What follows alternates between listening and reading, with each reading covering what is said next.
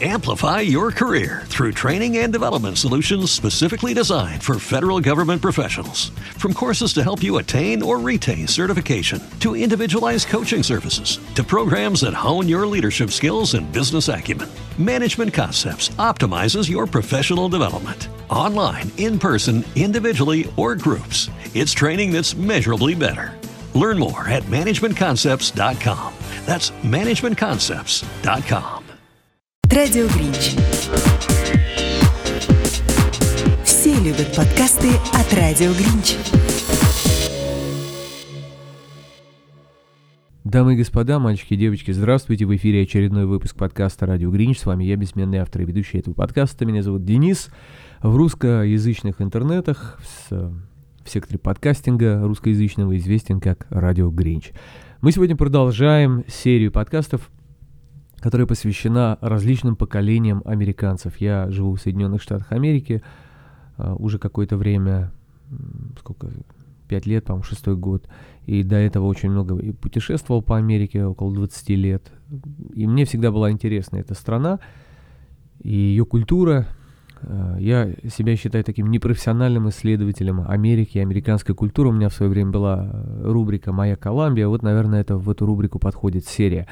Как бы то ни было, э, я хочу сказать, что на практическом уровне, когда ты сталкиваешься с разными представителями вот этих самых американских поколений, ты чувствуешь, что с одной стороны это вроде бы один народ, они говорят на одном языке, у них разделяют одинаковые какие-то культурные ценности, с другой стороны это разные народы, это разные эпохи, разные народы.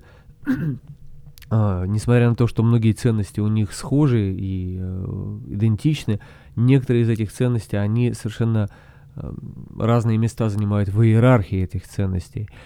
Итак, мы в прошлый раз поговорили о поколении, которое получило название бэйби-бумеры, э, невиданное демографическое явление, которое до сих пор э, чешет голову исследователи и ученые мужи, и государственные мужи, что с этим делать, потому что произошел буквально демографический взрыв, серьезный такой, на грани атомного, можно сказать. Ударная волна до сих пор прокатывается по Америке и достигает разных сфер. И вот сейчас как раз э, наступил тот момент, когда огромная волна пенсионеров накрывает Америку. Мы с вами в прошлый раз об этом говорили. Я забыл упомянуть две вещи в разговоре о бэйби-бумерах. две вещи – которые произошли в течение жизни этого поколения. Во-первых, это Вьетнамская война, в которой э, Америка погрязла и завязла, и еле-еле вылезла из нее. Она оказала большое влияние на мышление следующих поколений, не очень хорошее, так скажем. Подорваны многие были идеалы и потеряна вера в эти идеалы у многих людей. Это как раз отразилось в поколении американцев, о которых мы говорим сегодня, поколение X. А второй момент, второй момент, который произошел, о котором я забыл упомянуть, Америка известна своими так называемыми духовными религиозными пробуждениями. На английском языке это называется revival. Тут даже есть целое движение такое, revivalism. А, что это такое? Это такое неоднозначное явление, когда тоже происходит такой взрыв невероятного энтузиазма религиозного, э, жажды духовного, эмоционально заряженный такой и буквально, ну, можно сказать, заразный, то есть передающийся чуть ли не по воздуху при скоплении людей, э, внутри которых вот такая атмосфера царит, эта атмосфера начинает распространяться на других людей. В Америке было два таких крупных пробуждения, насколько я помню. Одно было в Англии когда-то, об этом любят говорить как раз вот представители евангелических церквей всевозможных, э, католики, баптисты, нет, католики не любят, баптисты, харизматы там всевозможные. А, вот одно из таких э, пробуждений состоялось как раз э, во время в наше с вами время, ну, по крайней мере, в мое время, не совсем в мое, но я видел и до сих пор вижу плоды этого. В 60-е годы, вот как раз на фоне вот этого хи- движения хиппи, толпы молодых людей, которые бродили по Америке, путешествовали автостопом, обычно двигались в сторону океана, потому что там теплый климат, там они зависали, так сказать, тусовались, э, жили одним днем, занимали, предавались свободной любви и духовным экспериментам. Как раз вот в этой среде почему-то произошел вот этот вот взрыв, и проповедники э, Евангелия христианского, они вдруг, нач... вдруг их проповеди начали пользоваться огромной популярностью среди вот этих хиппи, и многие хиппи начали принимать христианство. При этом э, не традиционное такое христианство истеблишмента, когда ты по воскресеньям ходишь в церковь э, при, с прилизанной прической и в дорогом костюме, а ты как бы сердцем ищешь Бога и находишь его э, на страницах Священного Писания Библии. Это все не регламентировано, это все не поддается какой-то литургической э, структуризации. Это все на порывах эмоциональных, но при этом очень искренне, поэтому очень часто многие люди откликались на это, это заражало. Вот в это время массовые были крещения, покаяния, обращения, и даже традиционные церкви начали заполняться вот этими грязными, волосатыми, босоногими хиппи. И представители как раз вот традиционных церквей, они не знали, что с этим делать, потому что они привыкли, что церковь это такое особое время, особое место, куда люди готовятся, э, чтобы провести особое время, одеваются, соответственно, приводят себя в порядок. И тут в эти церкви начали приходить толпы вот этих э, не очень приятно выглядящих и пахнущих иногда босоногих людей, которые с горящими глазами наркоманов, иногда это был э, религиозный энтузиазм, иногда он усиливался не только религиозными, но и разными веществами, которые они употребляли. Вот они э, искали Господа в этих церквях. И странные вещи, ну, это тоже был кризис своего рода, поэтому в это время э, как раз появились множество новых направлений христианства и таких неформальных церквей, нетрадиционных церквей. И вот до сих пор они а, существуют. Конечно, они со временем превратились в новый истеблишмент, несмотря на то, что форма а, такого экспромта и а, спонтанности, она как бы поддерживается, однако она все-таки является такой уже продуманной во многом запланированной формой. Э, ладно, не будем на это отвлекаться, просто я в прошлый раз, а, в прошлый раз об этом не упомянул, а это важно. Хорошо, ладно, переходим к нашему текущему поколению, которое мы рассмотрим, поколение X. Это люди, которые э, родились э, в период между 1965 годом и 1980. Технически я попадаю в это поколение. Я родился в 1974 году. В этом году мне исполнилось 45 лет. Можете меня поздравить. Среди них, среди этих людей в Америке, а, появилось новое явление. Оно всегда существовало, но массового характера не имело. А тут массово стали появляться дети, которых можно назвать э, заброшенными, что ли, или безнадзорными детьми. В английский язык вошло устойчивое выражение latchkey kids. Откуда это выражение пришло? На шею ребенку такому, чтобы он не потерял, вешалась э, такая ленточка с, брел, с брелком и э, связкой ключей от дома. Зачем? Потому что когда заканчивалась школа, этот ребенок садился на автобус, приезжал, его высаживали у его дома, он подходил к дому, дом был пустым, там не было родителей.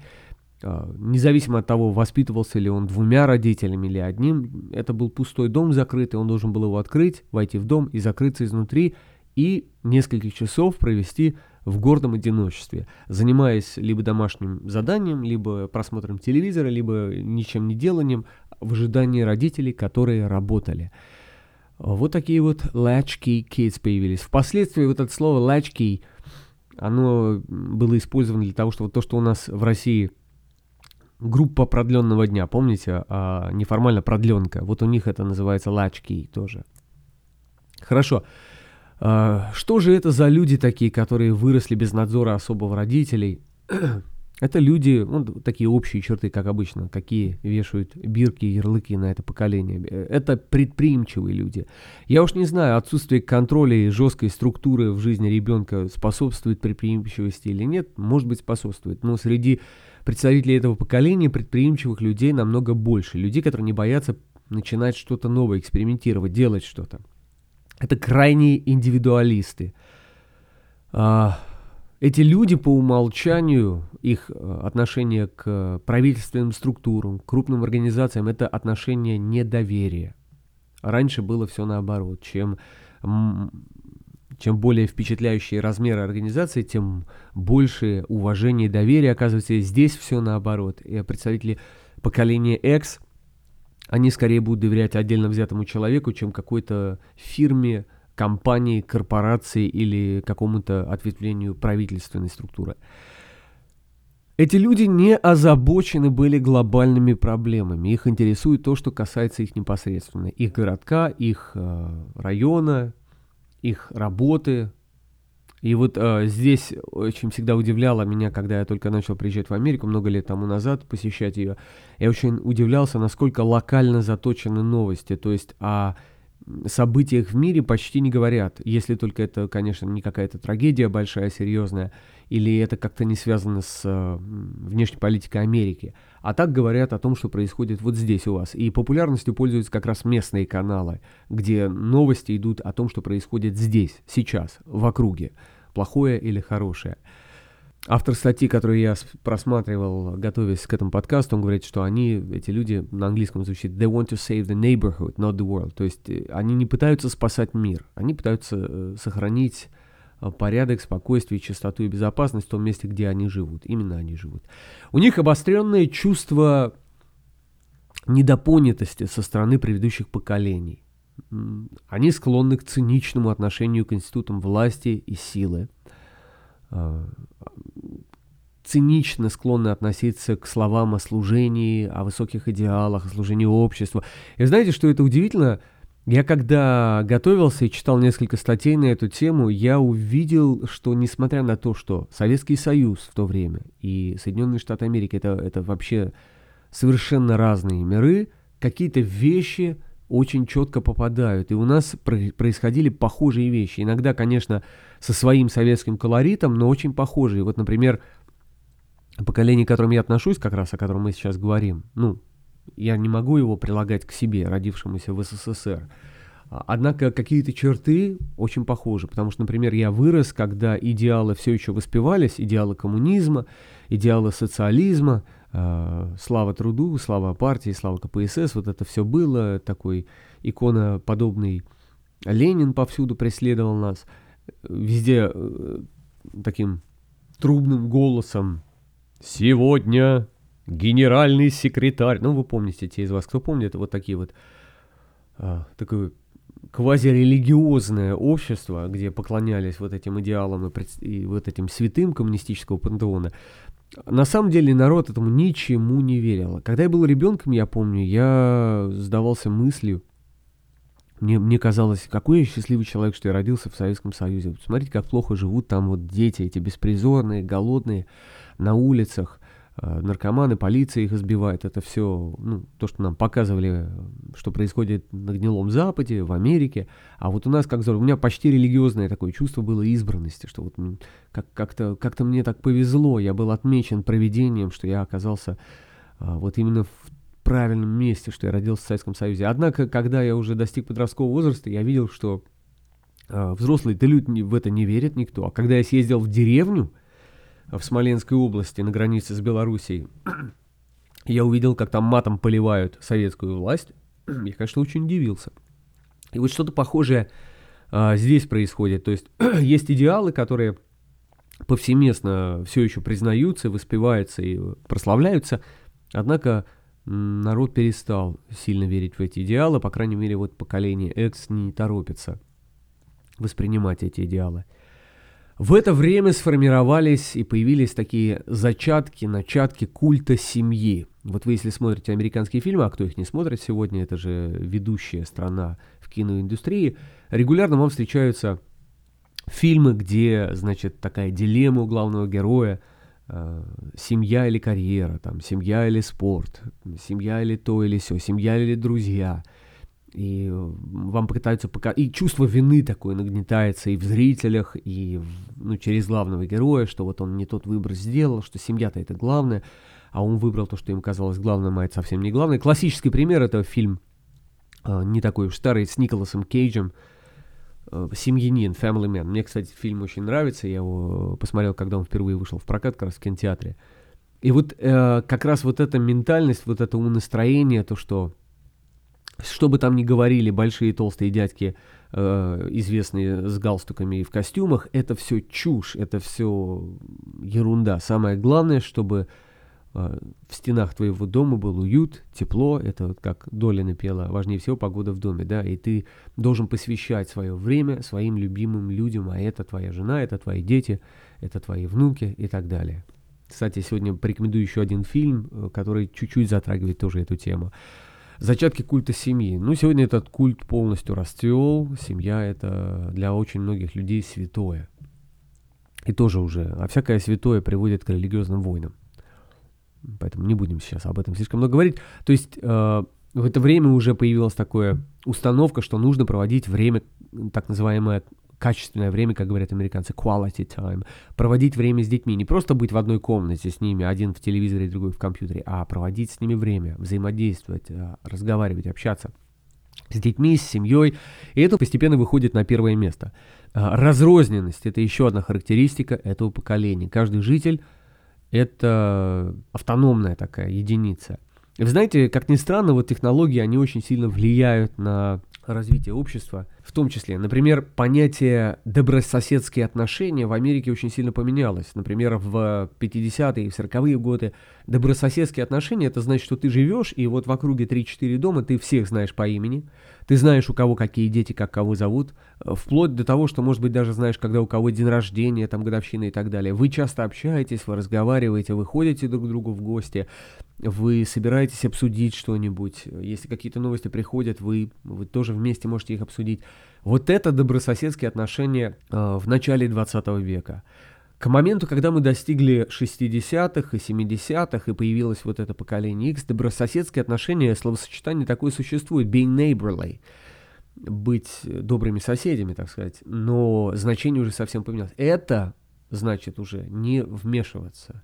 Это, в принципе, узнавать друг друга в лицо, может быть, знать даже имя друг друга, может быть, чуть-чуть владеть информацией друг о друге, там, кто где работает, может быть, немножко. Но никакой дружбы не ожидать и не предлагать, а наоборот, как бы помахать ручкой, улыбнуться, но не более того.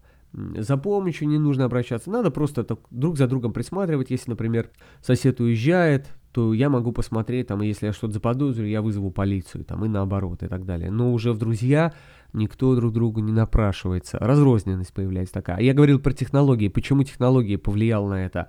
Дело в том, что до определенного времени, в 60-е годы, гаражные двери открывались вручную. То есть человек подъезжал на машине к своему дому, э, гаражу, и он должен был открыть дверь, выйти из машины, э, там открыть замок на гараже, если он был, и руками поднять эту гаражную дверь. Затем загнать туда машину, заглушить, выйти и точно так же закрыть гаражную дверь. Ну или изнутри ее закрыть, если она закрывается изнутри.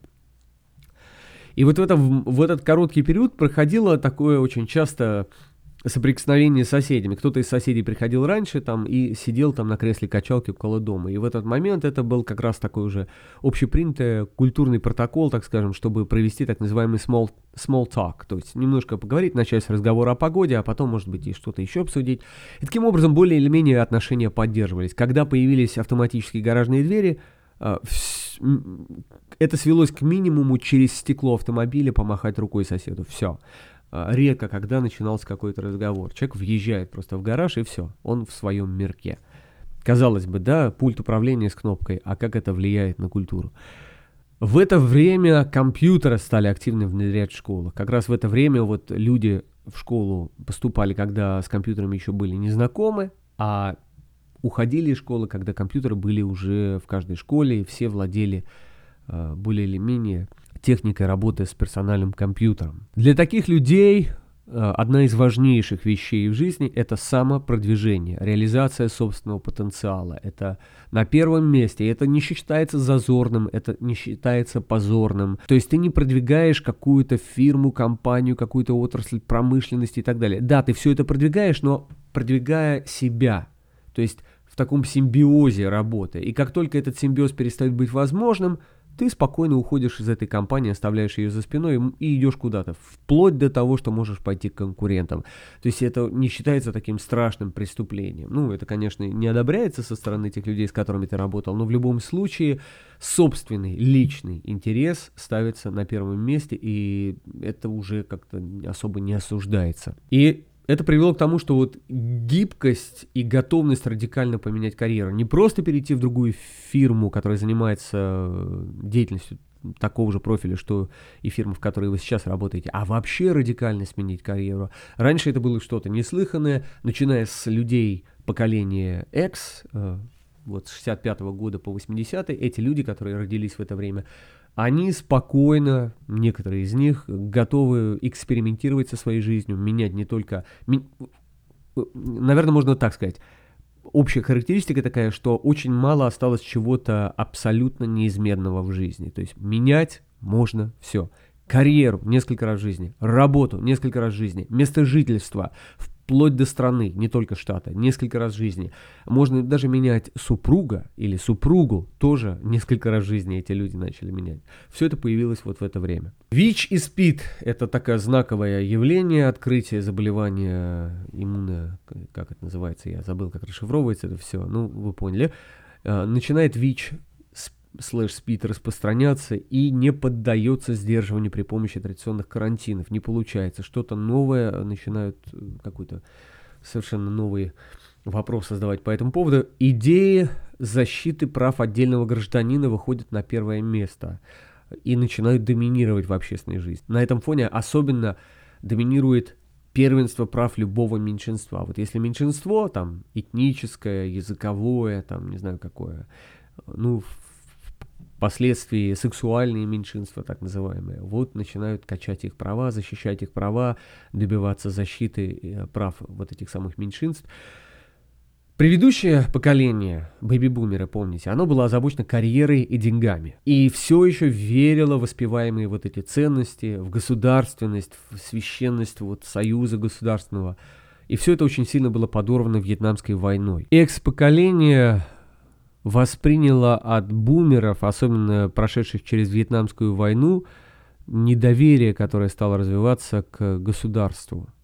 И а, сделало это своим умонастроением по, по умолчанию. То есть вот нельзя доверять государству, надо полагаться на себя.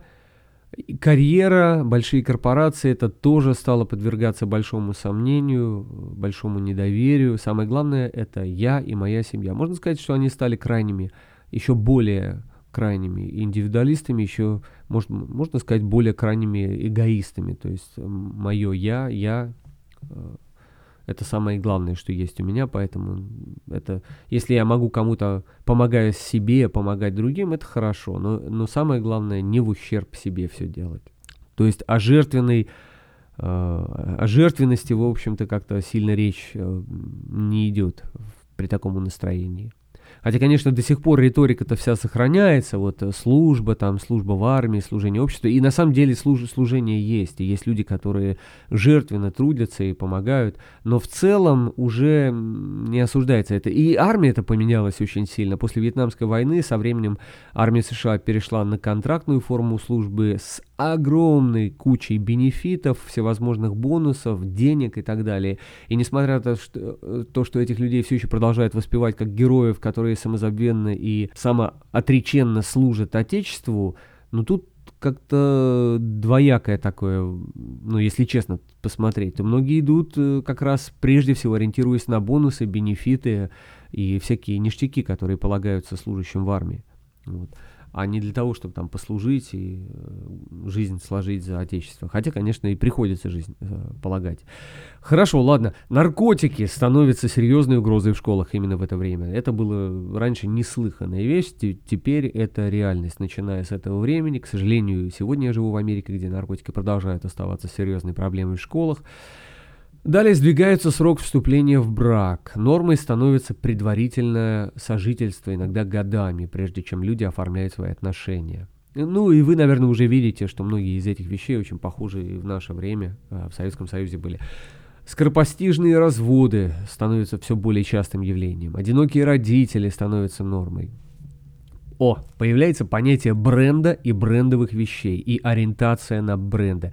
Это интересно, что казалось бы, что это чисто западная вещь, как она может э, проявиться в СССР, например. Однако она проявилась очень мощно в СССР, но немножко в извращенной такой э, колоритно-советской форме. Те из вас, кто моего поколения, люди, вы помните, какой буквально пиетет и преклонение вызывало все иностранное. Но помимо иностранного, у нас это смешивалось в такое вот марево непонятное, и лишь бы буквы латиницы были, и это уже называлось, у нас это называлось брендовым э, вещами, у нас в Советском Союзе а, появилось выражение «фирменная вещь». фирма, и еще было такое выражение, фирма веников не вяжет, что, мол, ну, как бы, если есть знак какой-то фирмы, то, скорее всего, это гарантирует какое-то качество. Не очень хорошо мы разбирались в этих фирмах в советское время, но основные бренды мы все-таки знали. Adidas, а, что там еще было, Puma, еще какие-то вещи, вот какие-то э, спортивные такие в основном. Я даже помню, как,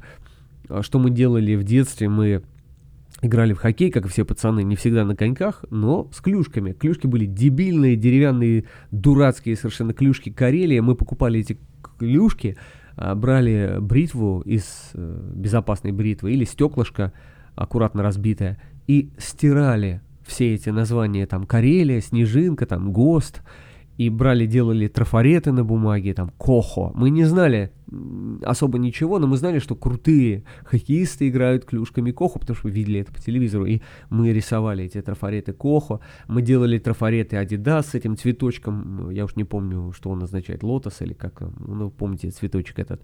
И вот все это мы сами делали, мы, мы тоже следовали а, этой тенденции, бренды. Я помню, как мы покупали кеды черные и лепили три полоски белого э, кликопластыря, чтобы это выглядело как кроссовки Adidas. Мы тоже хотели брендовую обувь.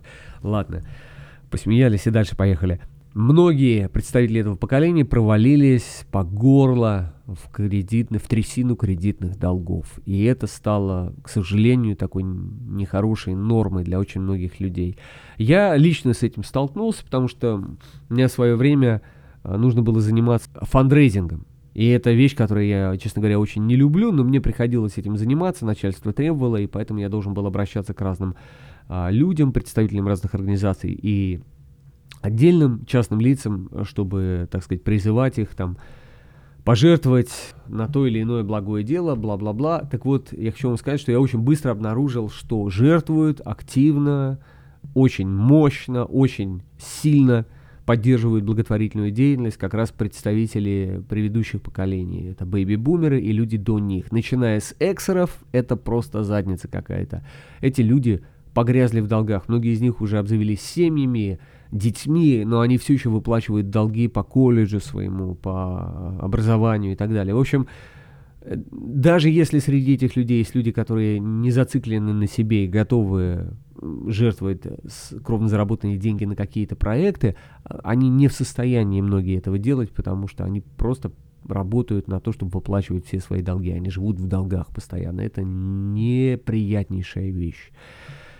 Некоторые исследователи утверждают, что у этого поколения заметно снизилась способность выстраивать значимые и глубокие отношения. Люди перестали быть способными вести глубокие беседы, которые затрагивают какие-то глубинные струны в душе.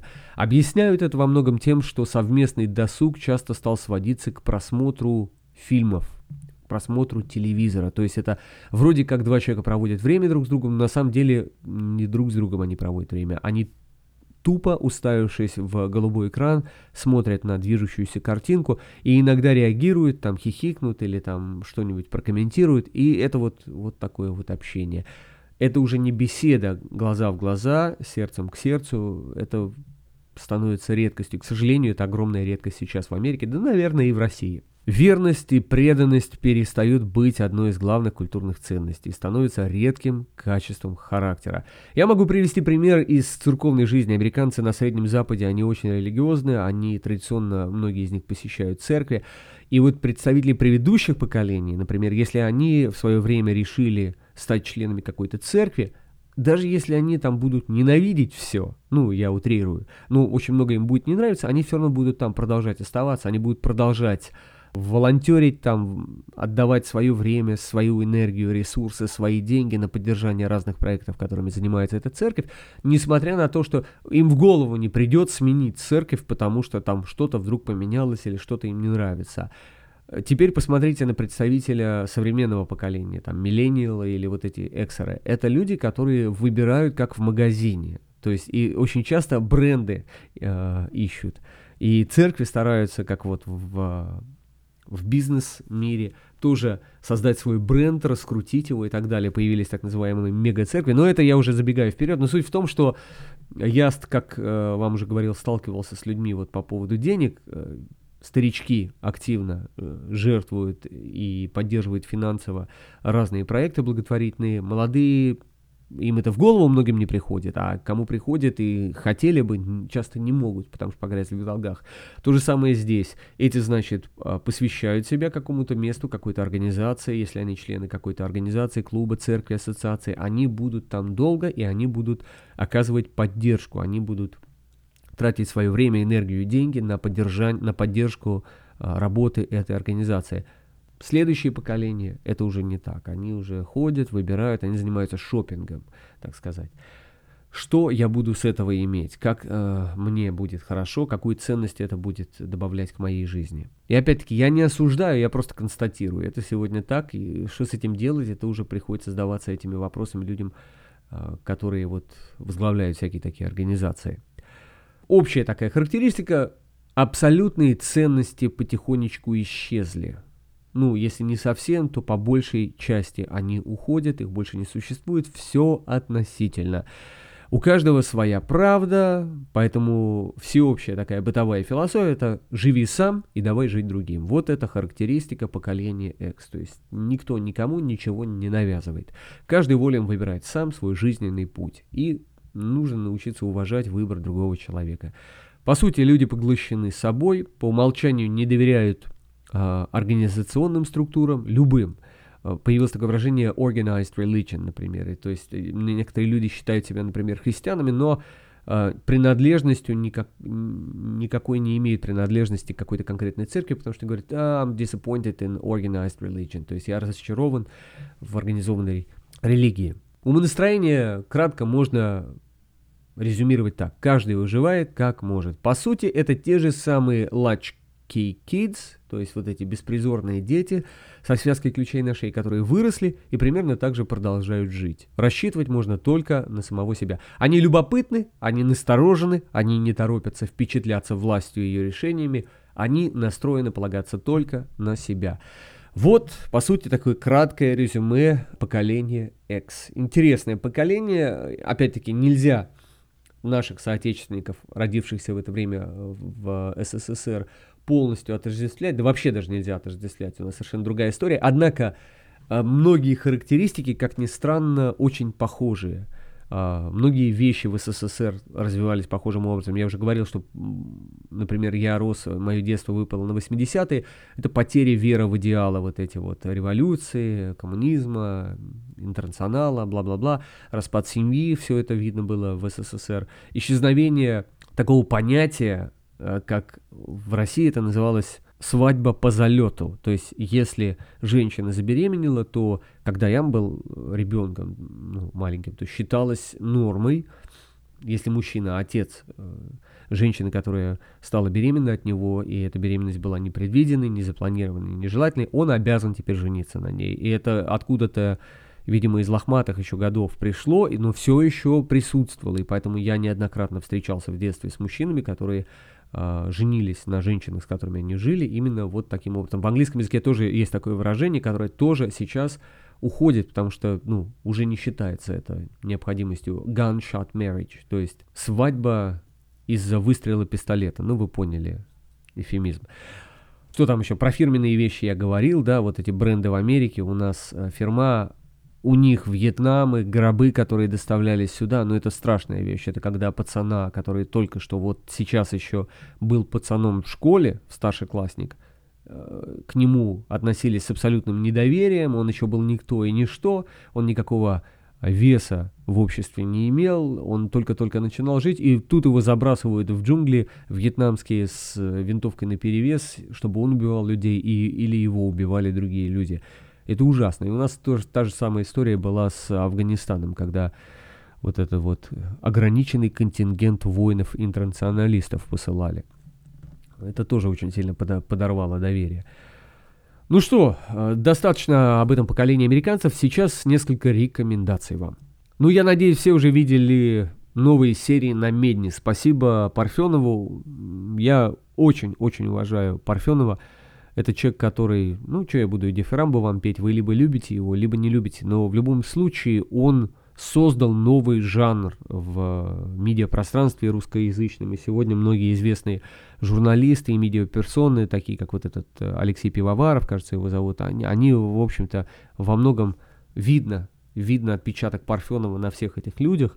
Но Парфенов молодец, он в свое время запустил интереснейший исторический проект на Медне, э, события, люди, явления, без которых нас невозможно понять.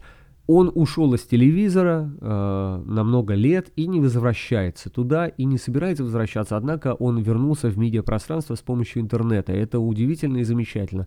И вот помимо того, что он запустил когда-то свой блог, персональный видео Парфенон, я его не активно за ним слежу и не смотрю особо, Э, сейчас он запустил проект на Медне в том же почти формате, как раньше, только, мне кажется, еще намного лучше. И он привлек спонсоров, э, поэтому это качественная такая передача, выходит раз в неделю, где он рассматривает последовательно, по-моему, с 46 года начиная, то, что происходило в нашей стране, внутри, снаружи, э, на микро-макро уровне, в экономике, в политике и везде. Очень интересно, легкое такое легкий просмотр довольно. А, поэтому рекомендую, если кому-то нравились старые э, старый вариант на медне, вот вышел новый и выходит регулярно. Спасибо Парфенову за это. Следующая рекомендация. Я вам расскажу пару фильмов, порекомендую, которые я посмотрел. И из тех фильмов, которые я посмотрел за последнее время, вот два из них мне показались качественными. Первый из них я о нем слышал, когда он вышел, но так руки так и не доходили. Посмотреть, наконец, дошли с громоздким, немножко странным названием. Фильм называется «Как Витька Чеснок вез Леху Штыря в дом инвалидов. Сейчас краткую аннотацию просто прочитаю, которая в интернете висит о нем. Картина рассказывает о 27-летнем Витьке Чесноке, парне с детдомовским прошлым, который мечтает сбежать от мешающих в кавычках ему жить жены и сына. Недолюбленный в детстве, очерствелый сердцем Витька Чеснок встречает своего отца-уголовника и теперь еще и калеку. Витька решает отвезти отца в дом инвалидов, не подозревая, какие приключения и опасности ждут их на дороге. Друзья мои, хорошая история по-настоящему, это не просто приключения и опасности, это внутренний конфликт, это внутренний какой-то столкновение с внутренней дилеммой серьезной и попытка ее решить. В этом фильме есть и приключения и опасности на дороге, но в этом э, фильме есть вот эта внутренняя история, дилемма, конфликт, попытка разрешить этот конфликт, все это есть. Не пугайтесь, что там есть Звягинцев, он не режиссер, он только актер, он играет папу. Кстати, очень коло... А, органично он сыграл папу уголовника. Э, посмотрите, друзья мои, фильм достойный. Может быть, вам неприятно будет э, главные герои, персонажи вот эти, которые там показаны, это такие не очень э, образованные люди. Это вот беспризорник такой, который живет очень простыми идеалами телесными, так скажем. Но я говорю, фильм достойный, фильм качественный, в нем есть хорошая история. Э, так что рекомендую, как Витька Чеснок вез Леху Штыря в дом инвалидов. Следующий фильм я посмотрел 2018 года с, э, с как же его зовут-то, господи, забыл. И Клин Иствуд, да, Клин Иствуд, постаревший, очень старый. Клин Иствуд все старее, старее, старее становится, и каждый раз его дряхлость и старость становятся все более впечатляющей, по-моему, каждый раз все новый фильм находит именно заточенный по эту дряхлость и старость. И вот э, такой фильм вышел 2018 года, «The Mule». Его перевели как «Наркокурьер». Хочу предупредить, если вы будете искать этот фильм, с аналогичными названиями фильмы уже существуют и на русском, и на английском языке, поэтому убедитесь, что этот фильм 2018 года и в главной роли там Клин Иствуд. Качественный, медленный фильм. А, там есть э, наркомафия, картель, есть трафик наркотиков, но там нет особого экшена. Он там и не нужен. Это история, снова история одинокого старика главной роли. Сыграл его, как я уже говорил, Клинт Иствуд главной роли. Главный герой его зовут Эрл Стоун, он одинокий старик. У него частный бизнес, он э, выращивает цветы, скрещивает, выводит новые сорта цветов, он живет этим, семья его заброшена. Вот опять эта линия значит, отдать, неправильно расставить приоритеты и отдать свою жизнь карьере, а не семье, и потом сожалеть об этом всю жизнь. Эта линия здесь явно прослеживается. Э, отношения с женой не ладятся, в конечном итоге он разводится, бла-бла-бла. Есть снова история, несмотря на то, что динамики здесь меньше, чем в фильме про э, Витьку Чеснока, все равно качественный, хороший фильм с внутренней историей, которую нужно просто сесть и сначала до конца посмотреть, попивая чаек или что-то в этом духе. Хорошо. Да, ну, главный герой, как уже догадались, становится наркокурьером, причем, ну, там целый ряд нюансов, потому что этот, этот человек, он становится ведущим наркокурьером, потому что он не вызывает подозрений у органов власти. Это старик, это ветеран, это человек, у которого огромная история перемещений по стране на машине без нарушений правил и, и в общем, интересно развивается история, но а там есть психологическая драма, и вот это вот э, снова поднимается вопрос о отношениях с близкими людьми, о взаимоотношении между карьерой и семьей, все это там есть, о попытке искупить ошибки прошлого. В общем, интересно, и мне даже конец понравился. Необычный тоже. Посмотрите. Надеюсь, вам понравятся эти фильмы. Ну что, у меня, по-моему, все. Да, на сегодня все, пожалуй. Извините, что такие перерывы у меня образовались в выходе подкастов. Честно говоря, ну вот как-то очень расписание стало очень загруженным. Э, я постараюсь находить время, продолжать все-таки более регулярно быть. Хотя на следующей неделе снова, наверное, будут перебои, так что на следующей неделе у меня начинается отпуск. Еще я запланировал, как я уже говорил, поездку в Вашингтон. А, также патроном своим хочу, друзья мои, извиниться. Закрутило, завертело так, что мне надо будет выдать вам э, два э, каких-то э, приватных сообщения, видео, записи и так далее. Может быть, из Вашингтона что-то запишу. Друзья мои, в любом случае, спасибо огромное за то, что слушаете, рассказываете об этом подкасте другим и оказываете материальную поддержку ему на Патреоне или какими-то другими способами. способами. Спасибо, всего доброго, до свидания. Пока-пока. Радио Гринч. Все любят подкасты от Радио Гринч. Amplify your career through training and development solutions specifically designed for federal government professionals. From courses to help you attain or retain certification, to individualized coaching services, to programs that hone your leadership skills and business acumen, Management Concepts optimizes your professional development. Online, in person, individually, or groups, it's training that's measurably better. Learn more at managementconcepts.com. That's managementconcepts.com.